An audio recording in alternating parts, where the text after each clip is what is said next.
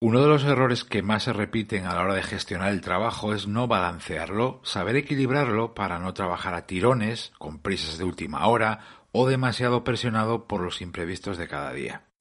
Saber balancear tu carga de trabajo es esencial cuando quieres llegar a todo. Gracias por acompañarme, soy Berto Pena y este es el podcast de Think donde aprendemos a ser más eficaces en el trabajo y a tomar el control de nuestra vida.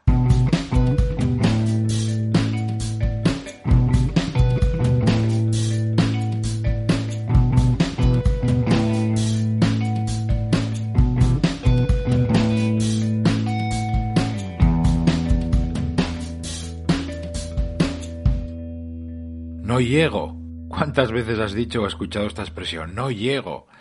En cuanto a la carga de trabajo, ciertamente hay un límite físico. Somos personas y aun las más productivas llegan hasta un punto. Pero yo, que en mi vida he dicho el no llego, yo creo que un millón de veces, reconozco que el problema suele estar en la gestión y organización del trabajo, y en concreto en no saber equilibrarlo y repartirlo con cabeza. Y es que saber balancear tu carga de trabajo es una de las piezas clave del nuevo trabajo inteligente. Por eso me gustaría darte ahora algunas pistas e ideas para que lo consigas, o bien que lo refuerces, porque es posible que ya lo estés haciendo. Importante.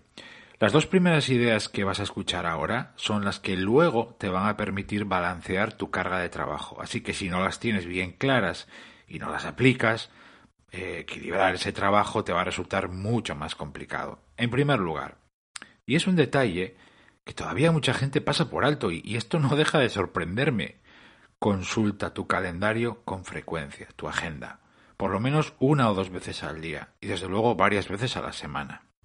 La frecuencia realmente la dictará tu tipo de trabajo, a más eventos, citas, reuniones, llamadas, visitas, todo eso que tengas, pues tendrás que mirar más tu agenda lo importante es que ese gesto, o hábito más bien, eh, es que te va a permitir conocer al detalle cómo es cada día y cada semana. ¿Por qué?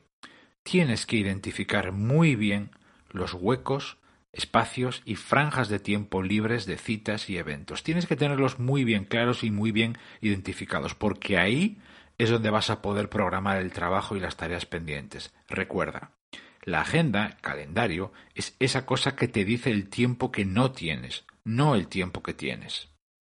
2. Y recuerda, último punto previo a balancear equilibrar. Controla con frecuencia las fechas y revisa cómo vas con los plazos de entrega. Fechas y plazos. Debes mirarlos cada día, varias veces a la semana, lo que sea necesario. Y no te lo pongo aquí ni te lo propongo para lo obvio, que sería cuando tengo que terminar tal cosa. No, no, eso ya lo hemos dejado muy atrás, estamos bastantes pasos más allá. La información de las fechas o en qué punto estás con un trabajo en concreto que tiene un plazo de entrega o un plazo de ejecución, es que es una referencia que tú necesitas y que vas a utilizar para distribuir con inteligencia todo el trabajo pendiente. Calendario, agenda, control de fechas y plazos, constante, con mucha frecuencia. Tú dictarás cuál es esa frecuencia. Bueno, una vez que tengas estos dos primeros puntos bien amarrados, y con amarrados, quiero decir afianzados en forma de hábitos, puedes continuar con el punto 3, que consiste en dividir las tareas más grandes en subtareas y los proyectos en partes o fases semanales. Dividir y trocear es algo de lo que ya te he hablado en el podcast y es vital para poder llegar a todo sin ahogarte. Y es vital para poder distribuir con cabeza todo lo que tienes pendiente en el tiempo que tienes.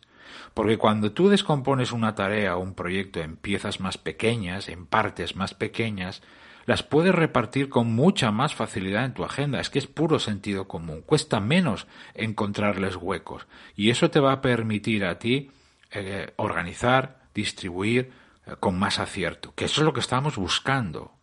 Punto 4, muy relacionado con el anterior.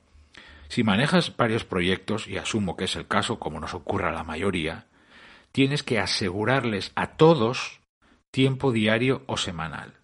En tu agenda ya tienes localizados los huecos para trabajar, lo hemos hecho antes, y en tu lista de tareas ya tienes anotadas las acciones, subtareas, las fechas. Ahora toca reservarles tiempo y sobre todo repartir el trabajo para poder garantizar avances en todos. Lo repito, garantizar avances en todos, que ningún proyecto o parte de tu trabajo se quede por detrás. De modo que al final de la semana tú puedas decir, bueno, cada día he podido hacer algo de cada proyecto. Sí, he tenido un montón de imprevistos y urgencias, alguna falsa urgencia, ¿eh? pero más o menos, no, más o menos no, al final, en, en conjunto de la semana, he avanzado lo que me había propuesto, porque he podido asegurar avances, si no es diariamente, es en el conjunto de la semana. Y el punto 5. Identifica trabajos o proyectos en los que vas por detrás para reforzar tiempo en días posteriores.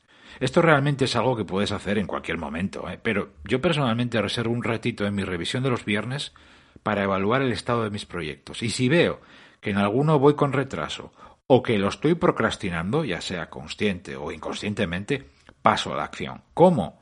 Despiezando el trabajo en subtareas, si es que es necesario, pero sobre todo incrementando el tiempo de trabajo en los siguientes días o semanas.